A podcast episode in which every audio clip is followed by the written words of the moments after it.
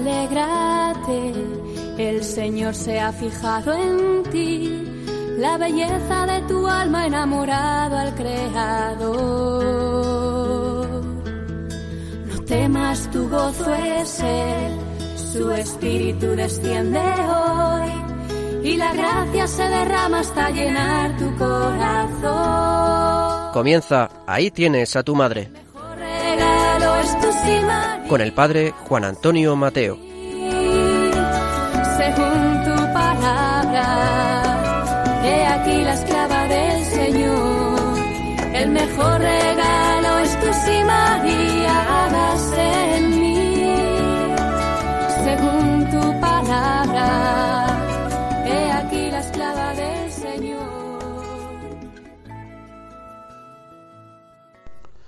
Muy queridos amigos y oyentes de este programa de Radio María, hoy quiero hablarles en primer lugar de un tema mariano muy importante. Se trata de la consagración a la Virgen María. El pasado mes de mayo lo hemos dedicado intensamente a la Virgen. Es un mes especialmente dedicado a María. Y recuerdo que hace unos años, eh, por invitación de la Sociedad Griñón de Montfort, escribí un pequeño librito titulado Un mes con María, y en él recogía meditaciones para cada día del mes de María, del famoso Tratado de la auténtica devoción a María de San Luis María Griñón de Montfort, que es un tratado mariano extraordinario con el que el santo quería disponer para una consagración realmente consciente, fructuosa y efectiva a la Virgen María. El programa que nos ocupa pues lleva un título muy significativo. Ahí tienes a tu madre, he aquí a tu madre. Palabras que proceden de nuestro Señor Jesucristo, que desde la cruz nos da este maravilloso don de su madre, la Virgen María, como Madre nuestra. Un don que precede nuestra elección, que precede nuestra libertad, que compromete en primer lugar a la Virgen María, he aquí a tu Hijo, y que María realiza de una manera muy fiel. Ella siempre es madre. Pero esta maternidad espiritual de María que nos regala el Señor comporta por parte nuestra una recepción madura y consciente comporta recibirla como madre, entregarnos a ella como hijos. Y aquí está la cuestión fundamental de la consagración a la Virgen María. Si la espiritualidad mariana es una forma, un estilo de vivir la vida cristiana bajo la inspiración y la influencia de María, parece que no hay otro modo más perfecto y excelente de vivir esta espiritualidad que mediante la consagración a María. De hecho, el acto fundamental de esta consagración es, siendo conscientes del gran don que se nos hace, recibir a la Virgen como Madre y entregarnos a ella como hijos, dejarla hacer como madre, dejarla ser madre.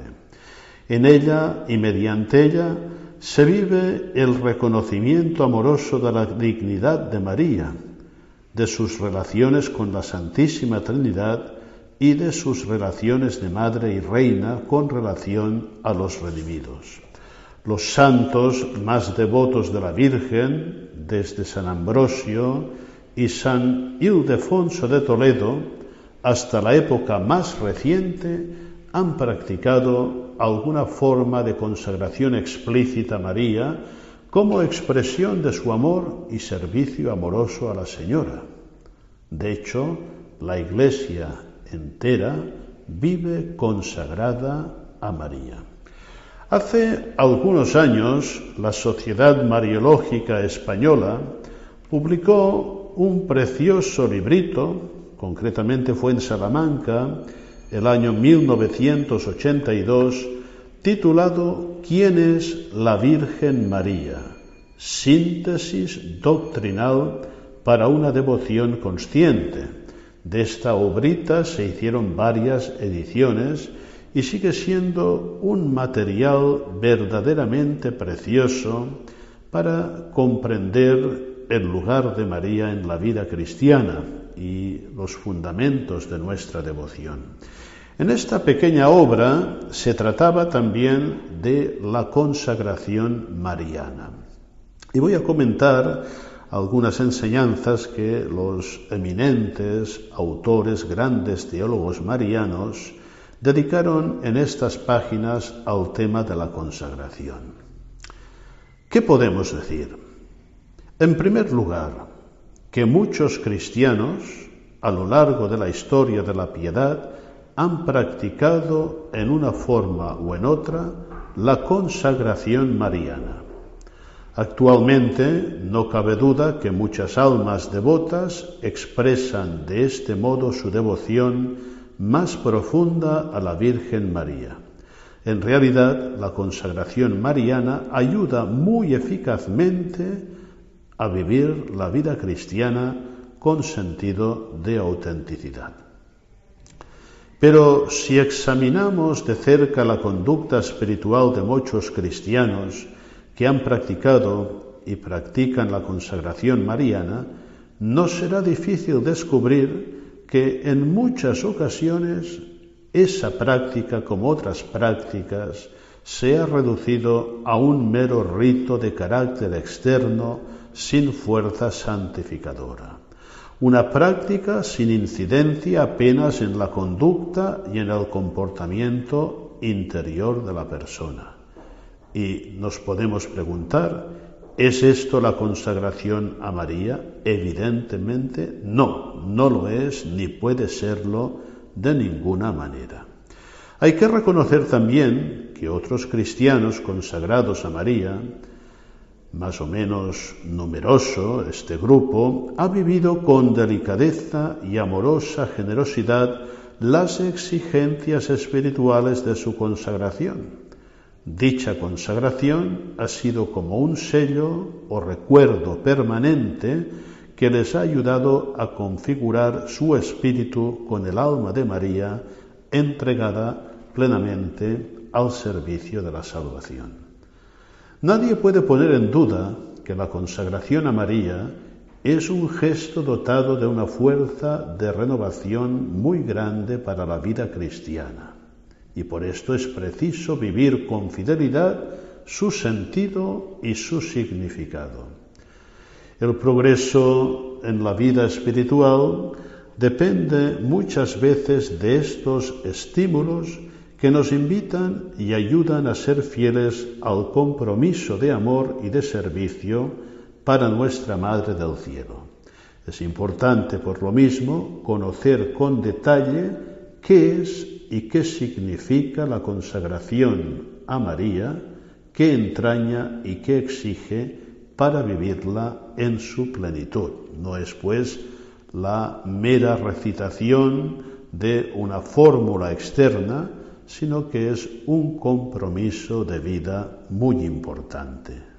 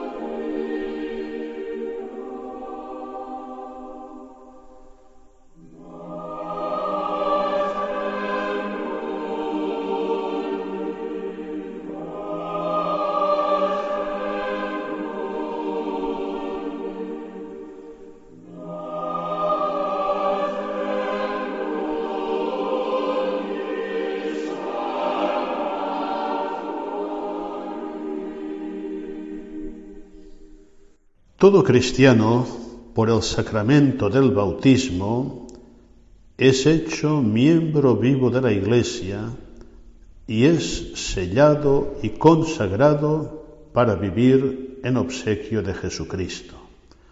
El sello indeleble de esta consagración es como una voz y una invitación constante a la fidelidad bautismal.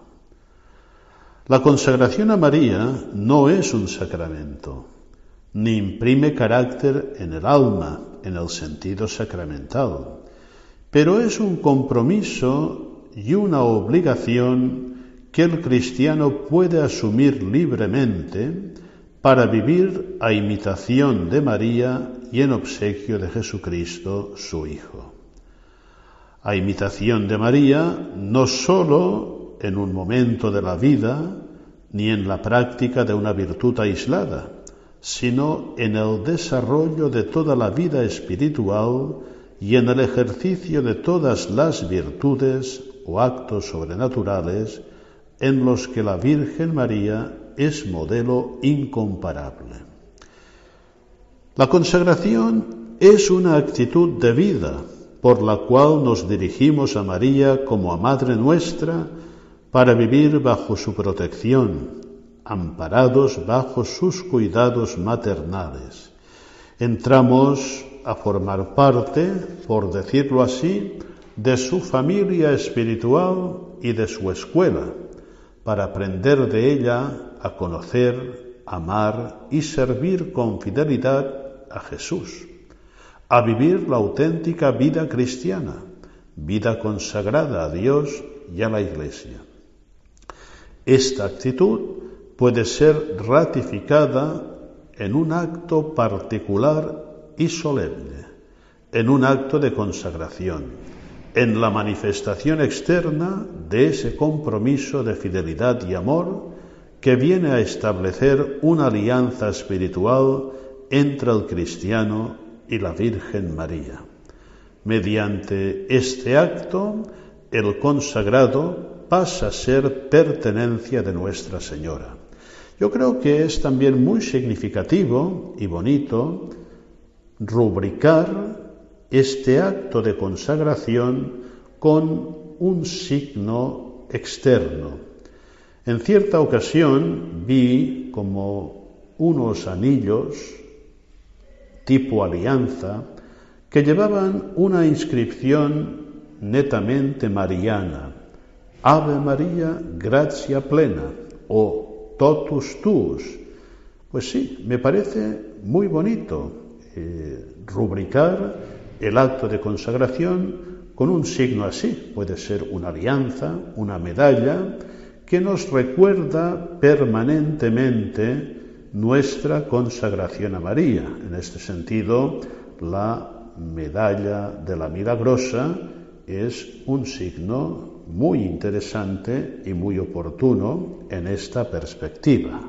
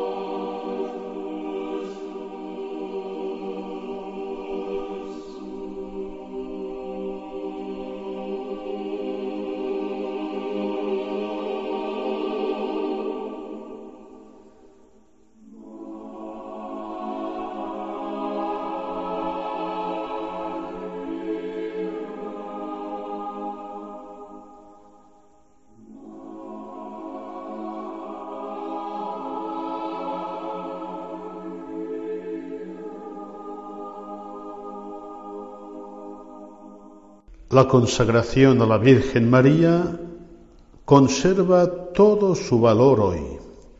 Es una forma de vida mariana y un testimonio de auténtica espiritualidad. Es el modo más alto de hacer presente a María en las almas. Uno de los secretos de la vida espiritual, el gran secreto, como diría San Luis María Griñón de Montfort, es vivir la presencia maternal de María, realización y actualización de su mediación materna que nos envuelve en la presencia de Dios misericordioso y en la de Jesucristo su Hijo. María nos ayuda a vivir en esta atmósfera de Dios. ¿Cómo aprovecharnos al máximo de esta presencia benéfica de María? ¿Qué actitud habrá que adoptar para sentir y vivir en toda su profundidad la presencia siempre benéfica de la Virgen. La consagración mariana puede ser la respuesta. Es la forma más espontánea y expresiva de vivir esa presencia de María, que puede convertirse en una síntesis de espiritualidad mariana y en una fuerza indiscutible de renovación de la vida cristiana. Podemos decir que este es el modo eficaz de llevar a cabo aquello que nos decía San Juan Pablo II el año 1979 en los congresos internacionales Mariológico y Mariano en Zaragoza. Mi exhortación a vosotros en estos momentos es esta Sed testigos vivos, luminosos, de la auténtica devoción mariana, promovida por la Iglesia en la línea marcada por el Concilio Vaticano II. El deseo de imitar a María, nacido de una fe formada, debe terminar en la consagración mariana. Es el gesto más auténtico de un hijo para con su Madre Celestial vivir en María, con María, por María y para María, para vivir para Dios y para nuestro Señor Jesucristo. En la segunda parte de este programa, queridos oyentes, vamos a escuchar una catequesis que pronunció San Juan Pablo II, glosando precisamente aquella frase del Señor que da título a nuestro programa, He aquí a tu madre, ahí tienes a tu madre. Nos hará comprender mejor estas enseñanzas sobre la consagración y que acabaremos de profundizar finalmente en la tercera parte del programa con aquellos apuntes del Padre Aldama tan preciosos sobre los constitutivos de una espiritualidad mariana. Esperamos, queridos amigos y oyentes, que este programa que hemos preparado con nuestras colaboradoras os ayude, y esta es siempre la finalidad, a conocer, a amar, a vivir más profundamente nuestra devoción a la Virgen María.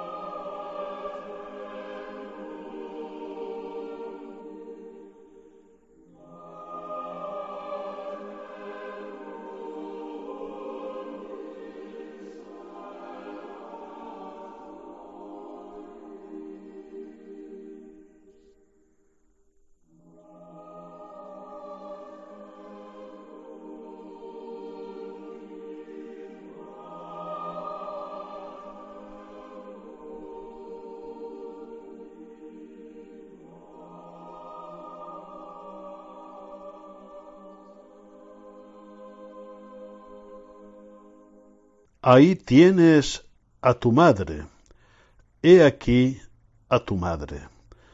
Comprender adecuadamente estas palabras de nuestro Señor Jesucristo supone acertar en el camino de la verdadera devoción a la Virgen María. Pues bien, vamos a escuchar una gran explicación sobre estas palabras de un gran maestro, por su autoridad y por su gran devoción y entrega a María. Ya habréis adivinado de quién se trata, nada menos que del Papa San Juan Pablo II. Vamos a escuchar pues esta catequesis sobre estas palabras de Cristo, claves en la comprensión de nuestra relación con María, y vamos a mirar de grabarlas en nuestra mente y en nuestro corazón. Las van a leer, como siempre, muy bien para todos vosotros, nuestras colaboradoras Clara y Carmen.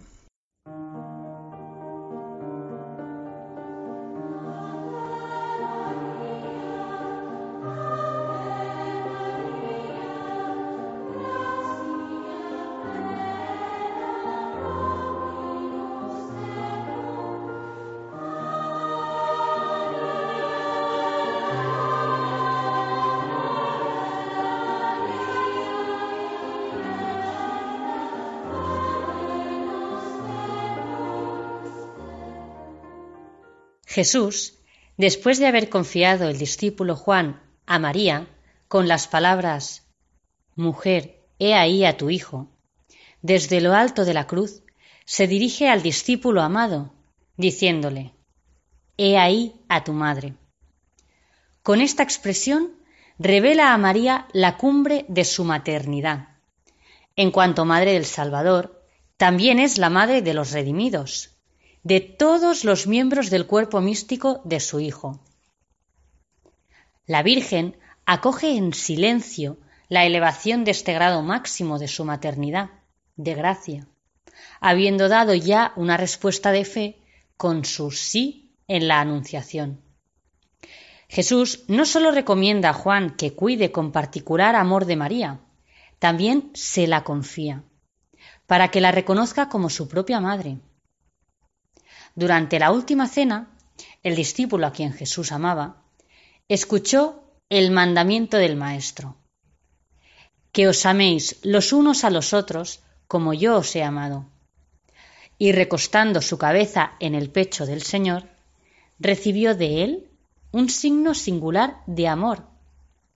Esas experiencias lo prepararon para percibir mejor, en las palabras de Jesús, la invitación a acoger a la mujer que le fue dada como madre, y a amarla como él con afecto filial. Ojalá que todos descubran en las palabras de Jesús, He ahí a tu madre. La invitación a aceptar a María como madre, respondiendo como verdaderos hijos a su amor materno.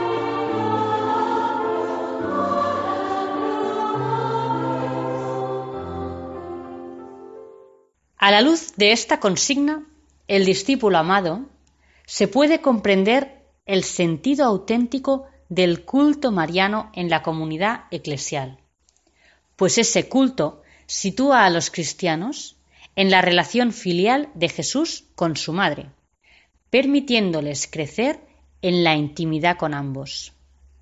El culto que la Iglesia rinde a la Virgen no es sólo fruto de una iniciativa espontánea de los creyentes ante el valor excepcional de su persona y la importancia de su papel en la obra de la salvación. Se funda en la voluntad de Cristo. Las palabras He ahí a tu madre expresan la intención de Jesús de suscitar en sus discípulos una actitud de amor y confianza en María, impulsándolos a reconocer en ella a su madre, la madre de todo creyente. En la escuela de la Virgen, los discípulos aprenden, como Juan, a conocer profundamente al Señor y a entablar una íntima y perseverante relación de amor con Él. Descubren además la alegría de confiar en el amor materno de María, viviendo como hijos afectuosos y dóciles. La historia de la piedad cristiana enseña que María es el camino que lleva a Cristo y que la devoción filial dirigida a ella no quita nada a la intimidad con Jesús. Por el contrario, la acrecienta y la lleva a altísimos niveles de perfección. Los innumerables santuarios marianos, esparcidos por todo el mundo, testimonian las maravillas que realiza la gracia por intercesión de María, Madre del Señor y Madre nuestra. Al recurrir a ella, atraídos por su ternura, también los hombres y las mujeres de nuestro tiempo encuentran a Jesús Salvador y Señor de su vida. Sobre todo los pobres, probados en lo más íntimo, en los afectos y en los bienes, encontrando refugio y paz en la Madre de Dios, descubren que la verdadera riqueza consiste para todos en la gracia de la conversión y del seguimiento de Cristo.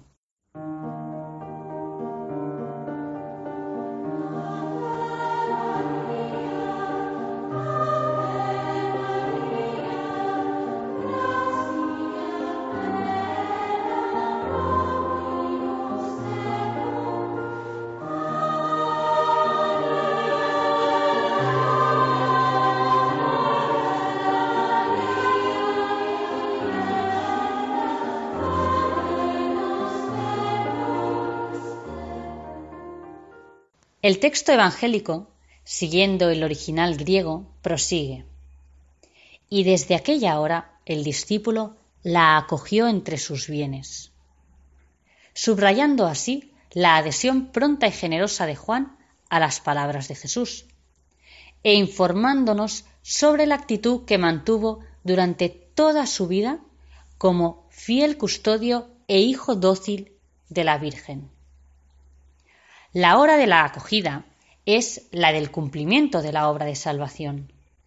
Precisamente en ese contexto comienza la maternidad espiritual de María y la primera manifestación del nuevo vínculo entre ella y los discípulos del Señor. Juan acogió a María entre sus bienes. Esta expresión, más bien genérica, pone de manifiesto su iniciativa llena de respeto y amor, no sólo de acoger a María en su casa, sino sobre todo de vivir la vida espiritual en comunión con ella. En efecto, la expresión griega, traducida al pie de la letra entre sus bienes, no se refiere a los bienes materiales, dado que Juan, como observa San Agustín, no poseía nada propio sino a los bienes espirituales o dones recibidos de Cristo, la gracia, la palabra, el Espíritu, la Eucaristía. Entre todos estos dones, que recibió por el hecho de ser amado por Jesús, el discípulo acoge a María como madre, entablando con ella una profunda comunión de vida.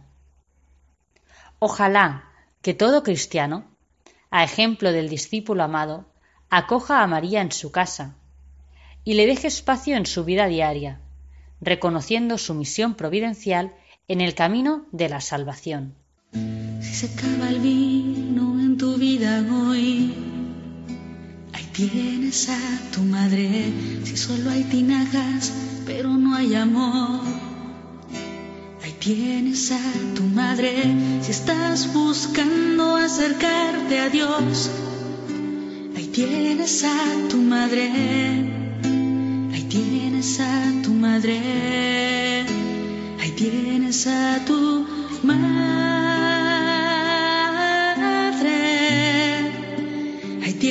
a tu madre, tienes a tu madre, ahí tienes a tu madre, ahí tienes a tu madre. Si no sabes cómo hacer una oración, tienes a tu madre si la cruz te pesa para caminar. Tienes a tu madre si no hay pentecostés en tu corazón. Ahí tienes a tu madre. Ahí tienes a tu madre. Ahí tienes a tu madre.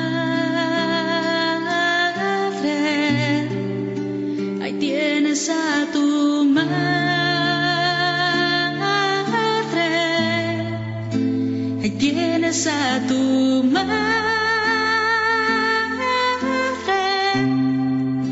Ahí tienes a tu madre. Ahí tienes a tu madre. Si estás viviendo fuerte la hora del dolor. Ahí tienes a tu madre. Si estás padeciendo alguna enfermedad Tienes a tu madre sumido en desesperación. Ahí tienes a tu madre.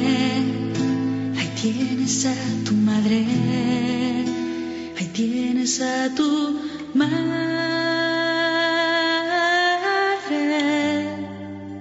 Ahí tienes a tu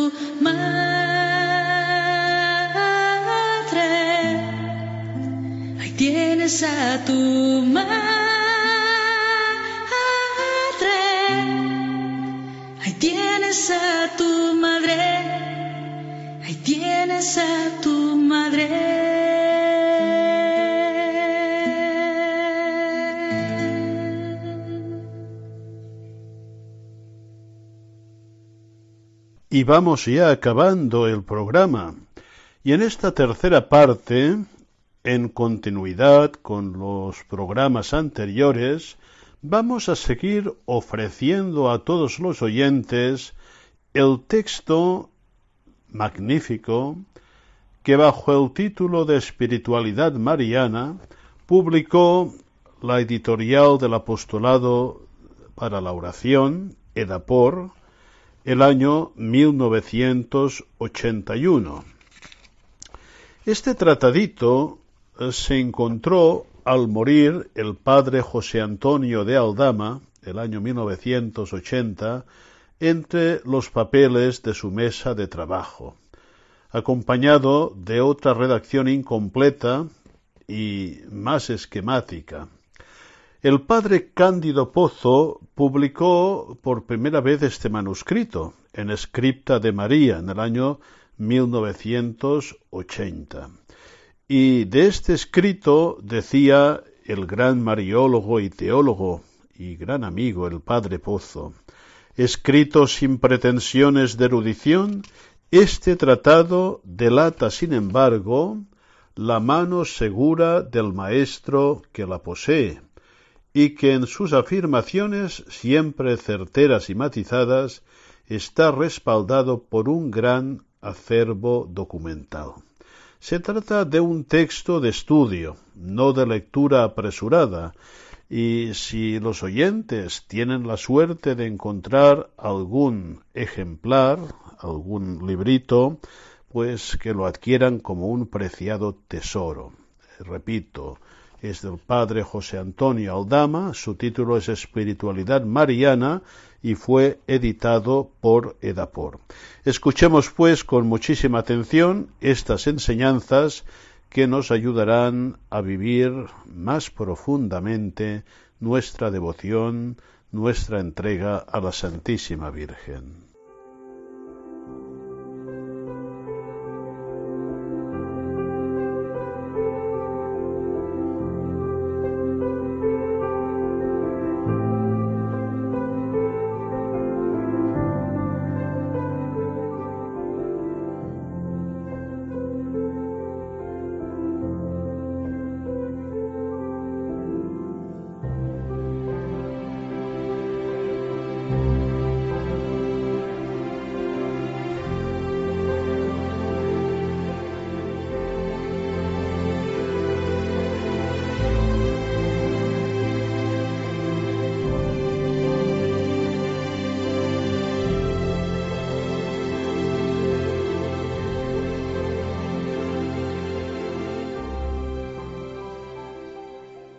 La solidaridad natural del Hijo de Dios con los hombres se podía haber realizado de muchas y diversas maneras, pero en el plan divino estaba determinado que se realizase de una sola.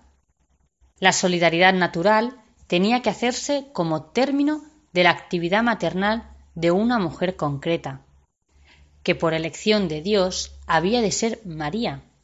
San Pablo lo apunta cuando dice Al llegar la plenitud de los tiempos envió Dios al mundo a su Hijo, nacido de una mujer. Es decir, que por medio de una mujer, por María, por su actividad maternal y en María, en su seno virginal. Es allí donde se hace el Hijo de Dios solidario con los hombres, nuestro hermano en la carne. Esa actividad maternal es perfectamente consciente y humana, aunque haya sido virginal. María sabe que va a ser madre y ha consentido libremente en serlo. De ese modo, como toda madre, se ha unido en comunión de vida y de afectos con el que va a ser su hijo. Pero hay una diferencia entre esta madre y las demás madres. Una madre cualquiera no sabe quién va a ser su hijo, no sabe cuál va a ser su vida, qué es lo que va a realizar en el mundo, qué caminos de alegría y de dolor, de triunfo o de fracaso, le están destinados. En cambio, María sí sabe quién va a ser su hijo. Conoce su misión en la tierra. No ignora el fin que va a tener, como tampoco ignora sus frutos de redención. El ángel, al comunicarle el mensaje del cielo, ha abierto a su inteligencia y a su corazón un camino que ella, por su profunda meditación de las escrituras, sabía que iba a ser el de la madre del Mesías, aunque jamás había sospechado que pudiera ser el suyo. Desde el momento de la encarnación, se une totalmente en comunión de vida y de afectos con ese Hijo de Dios, ahora hijo también suyo, cuya misión en la tierra va a ser reunir los hijos de Dios, que estaban muertos por el pecado, y darles de nuevo la gracia divina, muriendo él por sus hermanos menores.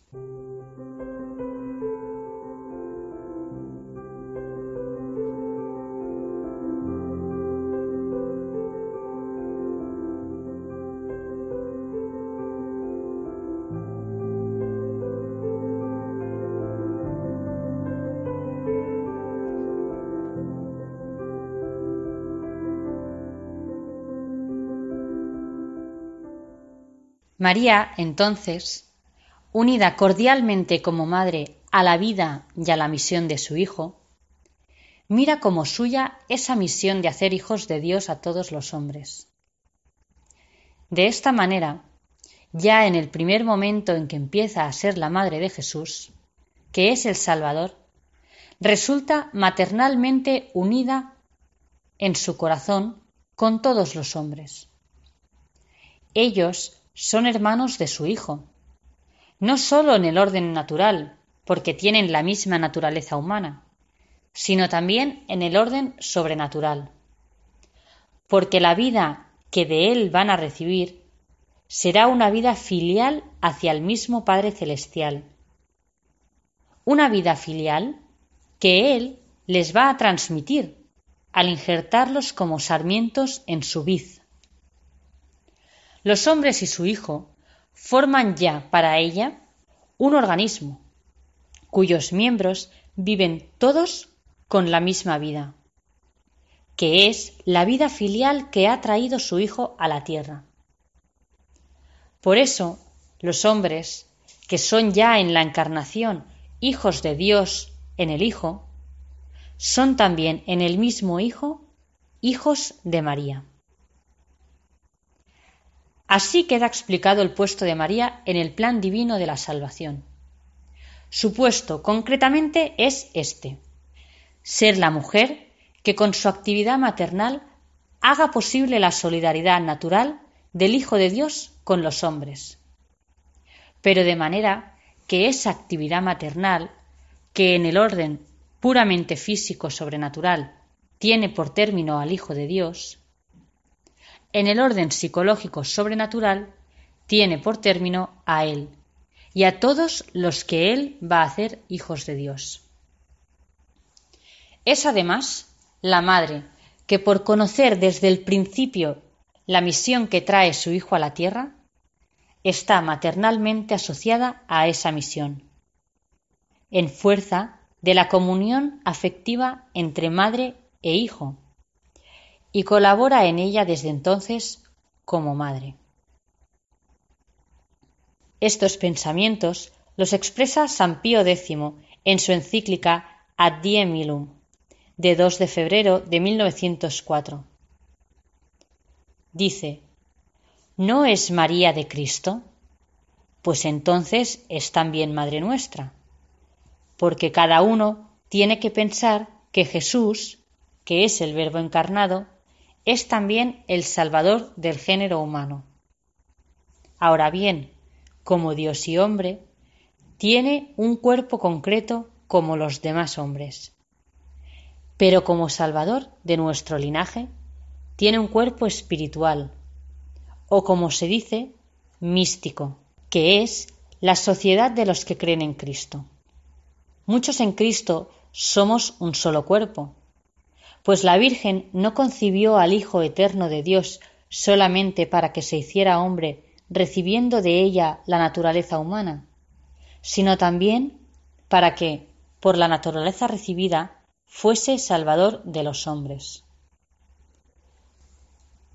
Por eso, sigue diciendo el Papa, en el mismo y único seno de la Madre Castísima, no sólo tomó Cristo para sí la carne, sino que también al mismo tiempo se unió a sí un cuerpo espiritual, formado de los que habían de creer en él. De esa manera puede decirse que, al tener María en su seno al Salvador, llevaba también a todos aquellos cuya vida estaba contenida en la vida del Salvador. Luego, todos los que estamos unidos a Cristo y somos, según el apóstol, miembros de su cuerpo, de su carne y de sus huesos, hemos salido del seno de María, a manera de un cuerpo unido con su cabeza. Por esto, de un modo espiritual y místico, nos llamamos hijos de María, y ella es madre de todos nosotros.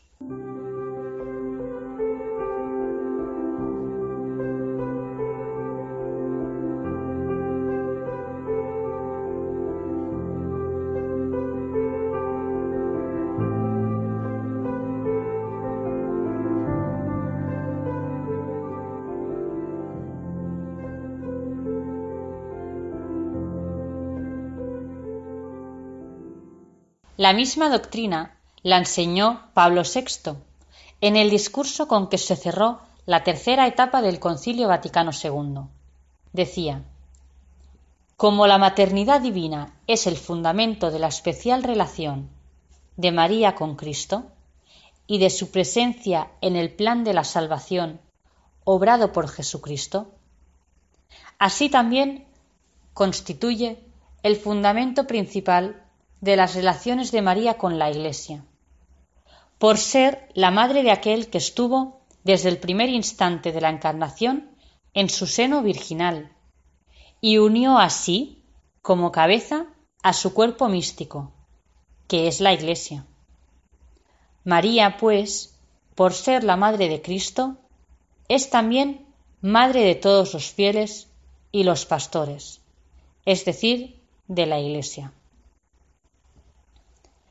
Estas enseñanzas pontificias, que confirman todo lo que hemos explicado, están señalando el carácter de universalidad y de realidad que tiene esa relación maternal de María con los hombres.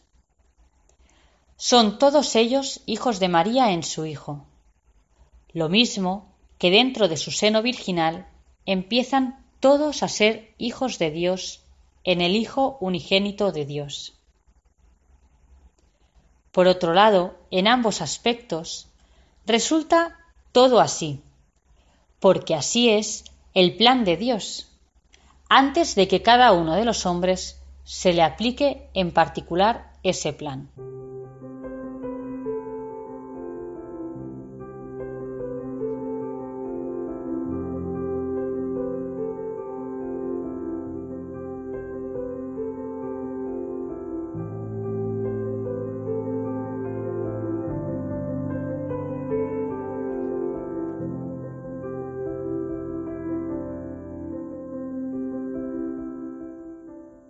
La conclusión final de las observaciones anteriores que hemos visto nos lleva a afirmar cuanto sigue.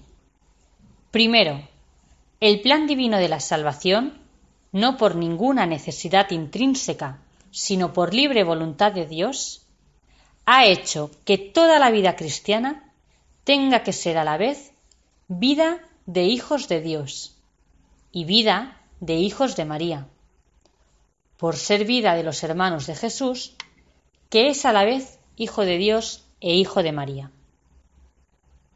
En segundo lugar, si esa es condición esencial de toda vida cristiana, como la vida espiritual no es otra cosa sino el desarrollo pleno de ésta, necesariamente ese ser a la vez hijos de Dios e hijos de María tiene que condicionar y colorear nuestra vida espiritual. En ella, ineludiblemente tiene un puesto singular María, porque es nuestra madre, y somos sus hijos desde el momento en que vivimos la vida de hijos de Dios. Y en tercer lugar, así queda ya clara la diferencia esencial y el sentido singularísimo que tiene la expresión espiritualidad mariana totalmente distinta de cualquier otra manera de hablar de espiritualidad. Y se comprende porque son libres las otras espiritualidades, y no lo es ni lo puede ser la espiritualidad mariana. Todo lo que llevamos dicho hasta aquí era necesario para fijar bien y sin equívocos esa espiritualidad mariana en el sentido ya explicado. Pero entendida así, la espiritualidad mariana hay que considerarla en dos planos distintos y complementarios, en el plano objetivo y en el plano subjetivo. En el plano objetivo y óntico, es decir, mirando lo que esa espiritualidad es en sí misma, los elementos que la constituyen, aunque nosotros no lo pensemos o no lo sepamos, en ese plano hay que afirmar que María, de hecho, interviene en nuestra vida espiritual. En el plano subjetivo y ético, es decir, mirando lo que debe ser para nosotros, lo que nosotros tenemos que hacer, nuestra colaboración personal, consciente y libre para vivir esa espiritualidad. En ese plano hay que afirmar que nosotros tenemos que vivir nuestra vida espiritual en relación íntima con María.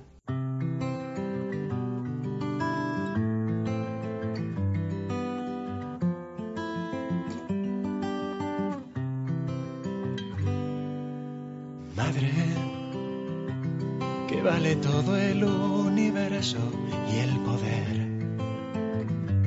frente a una sola llaga de tu hijo, madre que ven tus ojos cuando lloras junto a él.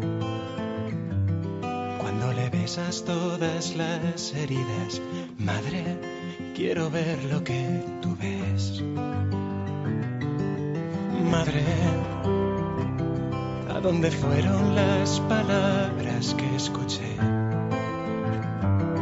¿A dónde fue el calor de sus latidos, madre? A dónde fue tu amado, yo lo buscaré y lo pondré al abrigo de tus brazos, madre, donde Dios quiso nacer. Me celen tus brazos esta noche como ayer, bajo el frío y el misterio de Belén. Solo con su sangre volveremos a nacer, con la sangre de Jesús de Nazaret. Madre, yo bajaré temblando a Cristo de la cruz. Lo cubriremos juntos de caricias, Madre. Me asomaré al costado abierto de su amor cielos nuevos donde adoran a tu Hijo vencedor. No hay dolor tan grande comparable a tu dolor. No hay más vida que la muerte por amor. Cuando todos huyan, cuando pierdan la razón, velaré contigo el rostro de mi Dios.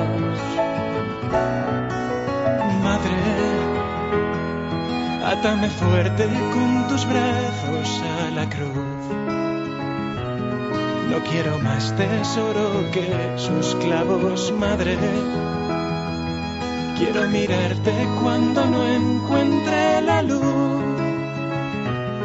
y recorrer contigo cada paso, madre, del camino de la cruz. Guárdame en tus brazos esta noche junto a Él. Venceremos a la muerte con la fe. Calmaremos juntos el deseo que escuché de sus labios que aún repiten, tengo sed. De sus labios que aún me dicen, tengo sed.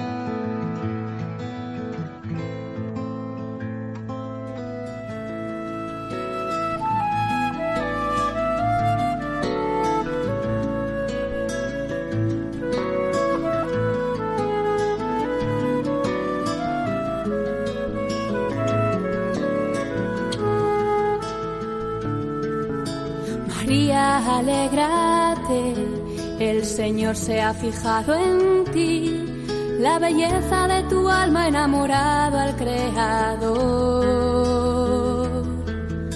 No temas, tu gozo es Él, su espíritu desciende hoy y la gracia se derrama hasta llenar tu corazón. Han escuchado Ahí tienes a tu madre. El mejor Con el padre Juan Antonio Mateo.